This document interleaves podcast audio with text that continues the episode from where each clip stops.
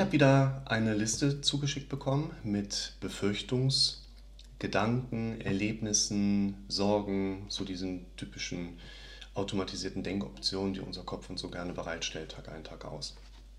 Und ich nehme euch wieder mit, dass wir da einmal gemeinsam reinschauen und so ein Stück weit mal uns voranarbeiten.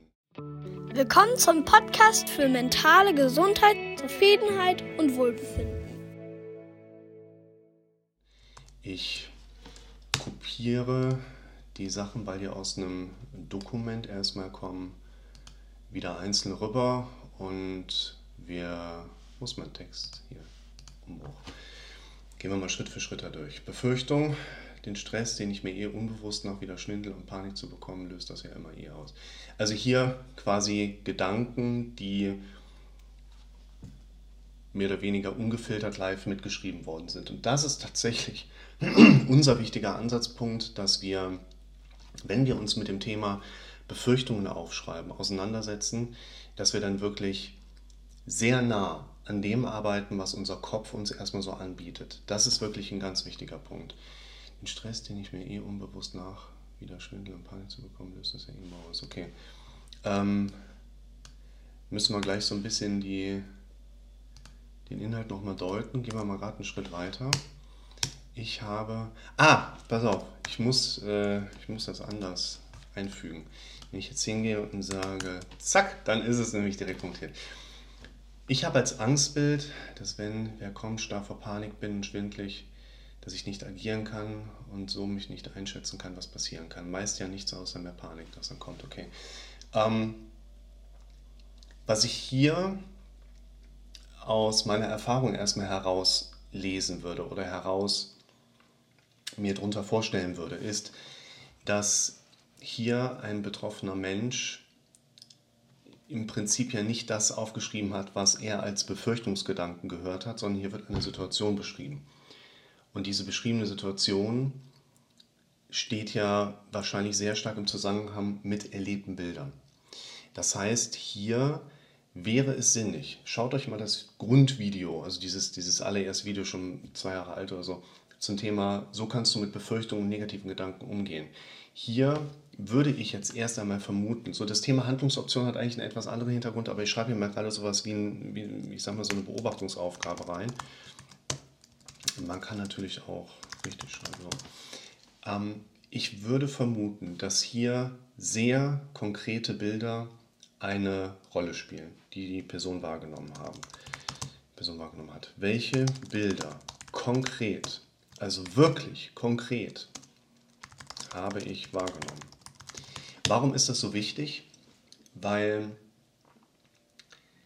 wir glauben häufig, dass wir unsere Symptomatik in Bezug auf die erlebten Befürchtungsinhalte erleben. Also das glaubt ihr erstmal nicht, das glaubt ihr, nachdem ihr euch mit meinen Thesen auseinandergesetzt habt. Und ich sage, dass die erlebten gedanklichen Inhalte, die vor allen Dingen auf der inneren Präsenzebene, Verarbeitungsebene, also Bilder vor dem inneren Auge, auditive Aspekte, dass diejenigen, die ähm, Symptomatik letztlich auslösen. Das führt natürlich auch so ein Stück weit zu der Frage, okay, was habe ich denn konkret falsch gedacht, sodass ich jetzt dieses, dieses Symptom habe. Das kann man meistens tatsächlich nicht so gut sagen, dass man sagt, okay, du hast jetzt den Gedanken gedacht, deshalb ist dein Problem da. Das haben wir tatsächlich meistens eher nicht. Was wir aber eher beobachten können, ist tatsächlich, dass gar nicht so sehr der Inhalt, den wir vielleicht auch gar nicht lösen können, zu meiner Problematik oder Symptomatik führt, sondern eher auf einer breiteren und komplexeren Ebene die Art und Weise, wie ich mit meinen Befürchtungen umgehe. Das heißt, wenn wir anfangen, unsere Befürchtungen aufzuschreiben, dann habe ich vielleicht Möglichkeiten, na, wo seid ihr? Hier oben mitzuarbeiten. Ich kann mich wieder um Ziele kümmern. Ich kann ins Bewegen reinkommen. Ich kann Handlungsoptionen erkennen, aufbauen und damit quasi meinem Gehirn suggerieren, wir bauen Sicherheit auf. Zeigarnik-Effekt.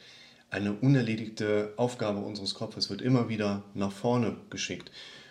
Und wenn ich jetzt quasi mein Bild indirekt über Kante beschreibe, weil ich sage, was sind die Auslöser des Bildes, was ich gesehen habe.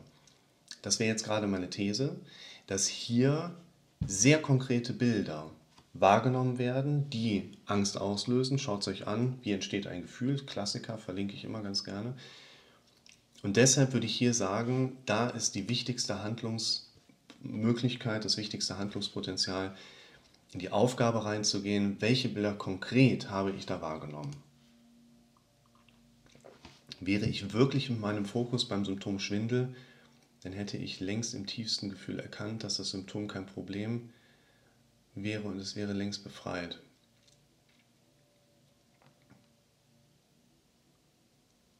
Was ich glaube, was hier beschrieben wird, ist der Punkt, dass die Symptomatik, die ich erlebe, eigentlich gar nicht so sehr das Problem ist. Das korreliert so ein bisschen mit dieser Idee, Klient sagt, ähm, Skype-Call hatte ich zufälligerweise gestern nochmal ein ganz tolles Gespräch mit. Und das äh, Beispiel ist jetzt auch schon fast Monate, glaube ich, her. Ich habe erkannt, dass ich die Angst habe, dass mich meine Symptome von einem glücklichen Leben abhalten. Und worauf ich eher hinarbeiten würde, ist, dass meine Symptomatik eben nicht allein das Problem ist. Wo ist beim Schwangschwindel das Problem? Dann hast du halt, ich sag mal, ein bisschen Einschränkung von A nach B zu kommen. Was ist an meinem Tinnitus das Problem? Dann höre ich halt die ganze Zeit ein Fiepen im Hintergrund. Das, eigentlich ist das physiologisch gesehen und auch in Bezug auf das potenzielle Überleben kein Problem. Es wird aber relativ schnell ein Problem, wenn einhergehende Bewertungen meines Kopfes eine Eskalation aufzeigen. Was ist, wenn das immer schlimmer wird? Was ist, wenn ich das nie loswerde? Und deshalb würde ich vermutlich hier sagen, okay, hätte ich wirklich meinen Fokus beim Schwindel, da müssen wir auch nochmal bedenken, unsere Gefühlsentstehung ist nicht an objektivierbare Tatsachen geknüpft. Sonst müssten du und ich eigentlich den ganzen Tag wild jubelnd durch die Gegend laufen, weil wir nicht im Rollstuhl sitzen. Unsere Gefühlswelt knüpft aber an das an, was wir hier oben auf der inneren Verarbeitungsebene erleben. Das heißt, hier wäre aus meiner Sicht ein wichtiger Punkt, ich würde ihn jetzt nicht unbedingt als Aufgabe kennzeichnen, aber so mal als Denkansatz, das ist wie Vertrauen in den eigenen Körper. Vertrauen in den eigenen Körper ist nicht so sehr ein Gefühl, welches ich spüre, sondern die Präsenz von Gedanken in Bezug auf das, was ich körperlich erlebe. Und bedenkt hier auch nochmal, der Arzt sagt, ihr seid gesund. Und das stimmt auch, auch wenn ihr euch unwohl fühlt. Genauso ist das hier vielleicht ähnlich zu sehen. Hätte ich das wirklich erkannt, würde ich es anders denken. Nein, die Erkenntnis, das Wissen bringt nicht unbedingt den gedachten Denkprozess, der mir dabei hilft, eine andere Gefühlslage zu etwas zu entwickeln und darüber anders mich zu erleben. Das heißt, hier ist es wichtig, und da passt tatsächlich das Video auch zu, Wissen versus Denken. Das umfasst das, glaube ich, ganz gut. Schaut euch das mal an. Die Dinge, die ich weiß, die ich als Erkenntnis abgespeichert habe, führen nicht unbedingt zu Emotionen, weil ich habe ja kein, kein Denken daran. Du kennst deine Schuhgröße.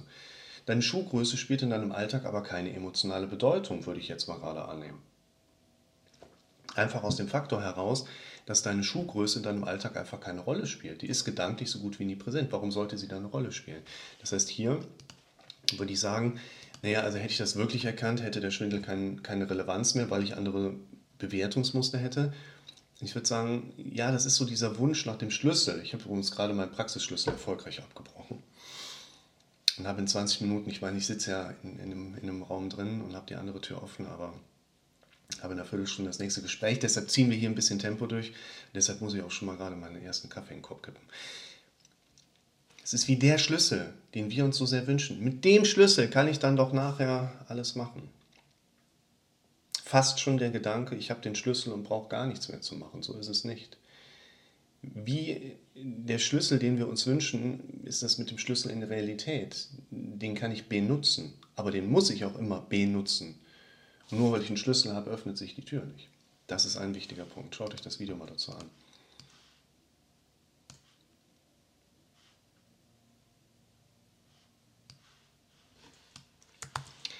Dann nehmen wir uns mal gerade das hier mit rein. Ah, okay, da hat das in zwei Zeilen formatiert. Der Kampf ist nicht, dass ich auf Symptome schaue, der Kampf ist, dass ich mich davon abhalten will, auf die Symptome dahinter zu schauen, die wahrliche Befürchtung. Mhm.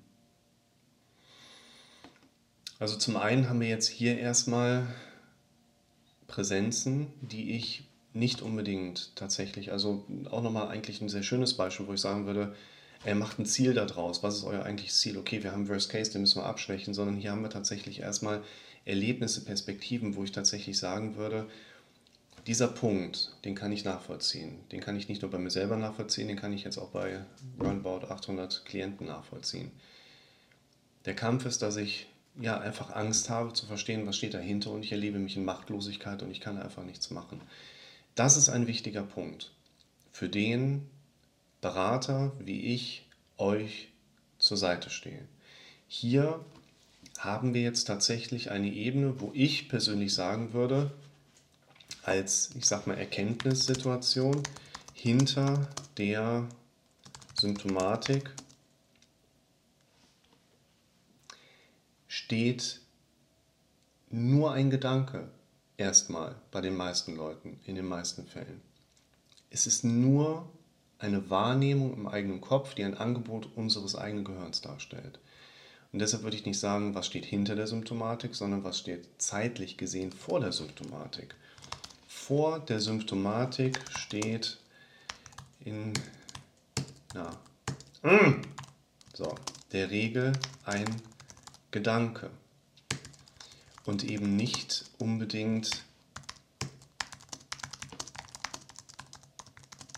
eine ausweglose Situation oder Erkenntnis. Das zu erkennen oder das für sich aufzugreifen, hat auch wieder was damit zu tun, ich glaube an das, was ich am häufigsten gehört habe. Das in diese Situation mit einzubinden, bedeutet aus meiner Sicht eben auch, wir gehen da zusammen dran. Dafür haben wir ja auch die Gespräche, dafür tauschen wir uns ja aus. Dass wir uns gemeinsam da dran setzen, ich mein Gegenüber quasi mit an die Hand nehmen und wir sagen, wir gucken da mal gemeinsam hinter das Symptom. Wir gucken gemeinsam auf, was sind denn eigentlich die Bilder konkret, die jemand wahrgenommen hat. Gibt es einen tieferen Sinn hinter diesen Bildern? Ja, dein evolutionsbiologisches Gehirn, was dramatisch denkt und damit nie aufhören wird. Ja, okay, aber was kann ich denn machen, damit das aufhört? Ja, nichts. Du kannst aufhören zu atmen, und zwar dauerhaft. Aber es geht darum, einen Weg zu finden, Wege aufzutun, zu copen. Das nennt sich dann eben sogenannte Coping-Strategien, da dran zu gehen. Ich glaube, dass auch bei dieser Klientin natürlich eine ganze Menge passiert ist, aber letztlich ganz konkret erstmal nur gedankliche Präsenzen, vor allen Dingen Bilder, vielleicht auch ein bisschen was Auditives, jeweils immer wieder das Symptom erzeugen. Jetzt kommt der Einwurf von dem einen oder anderen, ja, ich habe aber nichts befürchtet und habe trotzdem meine Symptomatik. Und dann komme ich wieder mit meinem Satz und sage, naja, Probleme entstehen ja auch, weil wir Dinge tun, die wir lassen sollten, Dinge lassen, die wir tun sollten. Das heißt, möglicherweise ist es nicht das Bild, was das Symptom macht. Aber hast du in dem Moment der Belastung dir schon anderes Bild aus dem Ärmel zaubern können, was du dir anguckst ganz bewusst, um Unterschied zu bewirken? Und da wollen wir ja letztlich auch ansetzen. Und das ist ein guter Satz. Das ist halt auch wirklich nochmal so ein bisschen hier, ich sag mal, erkenntnisorientiert. Der wird mir das jetzt hier auch wieder auf zwei Zeilen setzen. Nee, macht er nicht. Ich halte mich selbst davon ab, heil zu sein. Warum? Ich würde sagen, nein, das tust du nicht, weil wir nochmal über die Definition nachdenken dürfen, was bedeutet es, heil zu sein. Heil zu sein bedeutet aus meiner Sicht im evolutions-, vor allen Dingen biologischen Kontext, situativ zu überleben. Heil bedeutet nicht körpergesund oder kopfgesund oder glücklich oder lange leben oder kluge Entscheidungen treffen oder vernünftige Entscheidungen treffen. Heil bedeutet im biologischen bzw. evolutionsbiologischen Kontext, ich überlebe gerade situativ, um den evolutiven Zweck zu erfüllen, nämlich mich zu reproduzieren. Das heißt, es stimmt nicht diese Aussage. Man kann sagen, jemand hält sich nicht davon ab, heil zu sein, sondern die Symptomatik ist ein Nebenprodukt, das der Körper daran setzt, heil zu bleiben, nämlich zu überleben. Wenn wir aber die Definition von Heil einmal umsetzen und sagen, wir projizieren das so ein bisschen eher auf, ich möchte mich ja auch wohlfühlen, ich möchte mich glücklich fühlen, ich möchte Zufriedenheit, ich möchte eine innere Befriedigung erleben über zum Beispiel Selbstverwirklichung und vor allen Dingen Handeln, aus dem für mich auf subjektiver Sinnhaftigkeitsebene eine Selbstwirksamkeit entsteht. Dann würde ich sagen, heil zu sein hat vor allen Dingen damit zu tun, dass ich aus meiner Definition heraus lange lebe, gesund lebe, und dabei glücklich lebe. Und dieser Aspekt, schaut euch mal das Video an, Sinn des Lebens, Sinn des Videos, ja genau, Videotipp wollte ich noch dazu schreiben. Der Sinn des Lebens zeigt eben genau auf, du hältst dich davon ab, heil zu sein, weil das nicht deine Aufgabe ist, die dein Kopf dir vorschreibt. Und was hier auch mega gut nochmal zu passt, ist tatsächlich auch der Verweis, und das schreibe ich mal direkt mit dazu, damit ich auch weiß, was verlinke ich euch nachher darunter. Ne? Wenn ich Videos vergesse, schreibt das immer mal in die Kommentare. Ihr seht ein Video, ich sage, ich verlinke euch das, ihr findet den Link nicht, haut es direkt in die Kommentare, dann suche ich euch das wirklich gerne direkt raus. Darum veränderst du dich noch nicht. Unser Kopf möchte immer die bisherige Strategie, die wir in unserem Leben gefahren sind, hochhalten, weil wir mit dieser Strategie überlebt haben, grob gesagt. Das bedeutet, unser Kopf, meiner genauso, möchte alles daran setzen, dass wir nichts in unserem Leben verändern. Schaut euch das Video an, darum veränderst du dich noch nicht. Das erklärt, warum wir uns davon abhalten, Dinge zu machen, die uns gut tun, weil sie nicht der bisherigen Strategie entsprechen. Wenn du dir was antrainiert hast, wie auch immer, was dir gut tut, dann wird dein Gehirn das auch verteidigen wollen, dass du das aufhörst. Nur es geht nicht darum, was ist gut, was ist schlecht, sondern nur, was haben wir am häufigsten erlebt. Das ist ein ganz wichtiger Punkt.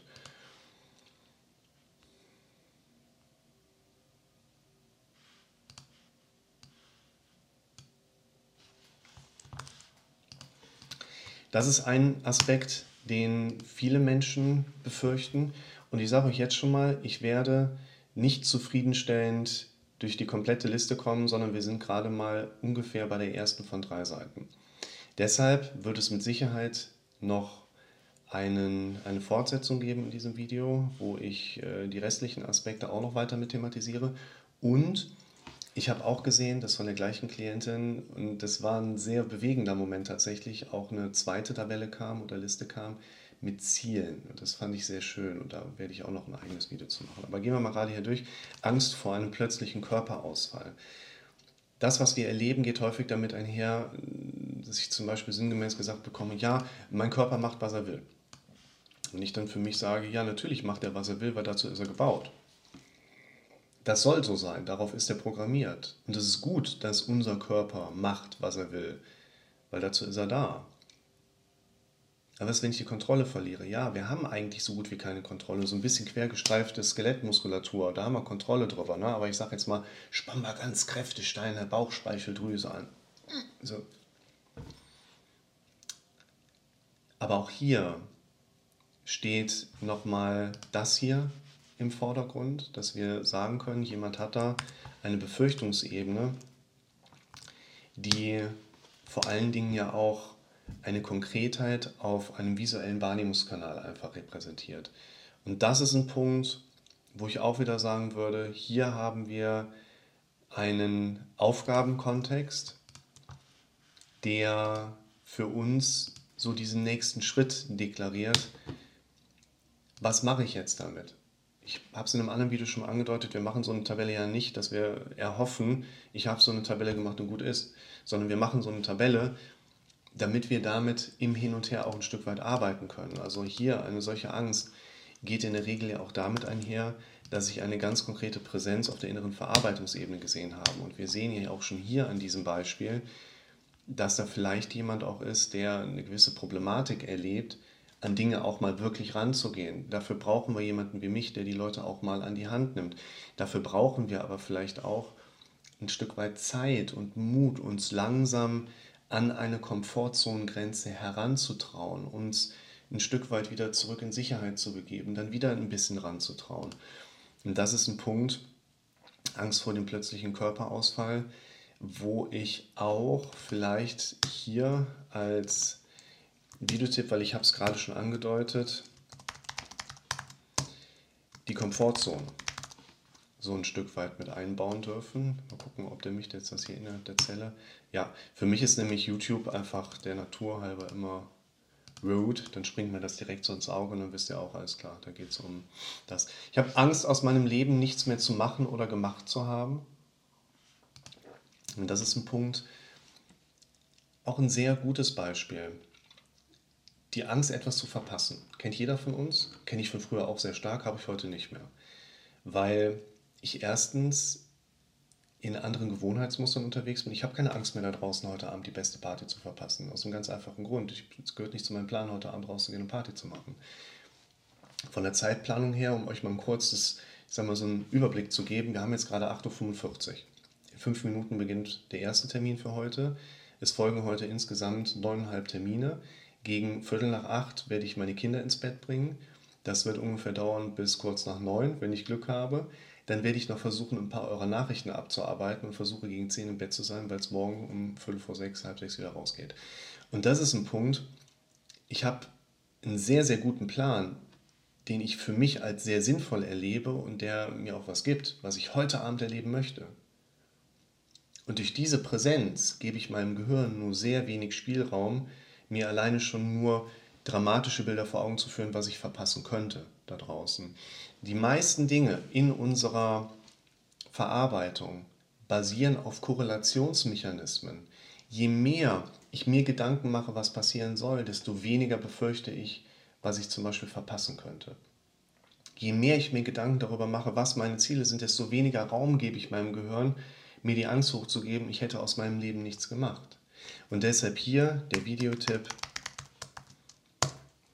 Angst, etwas zu verpassen.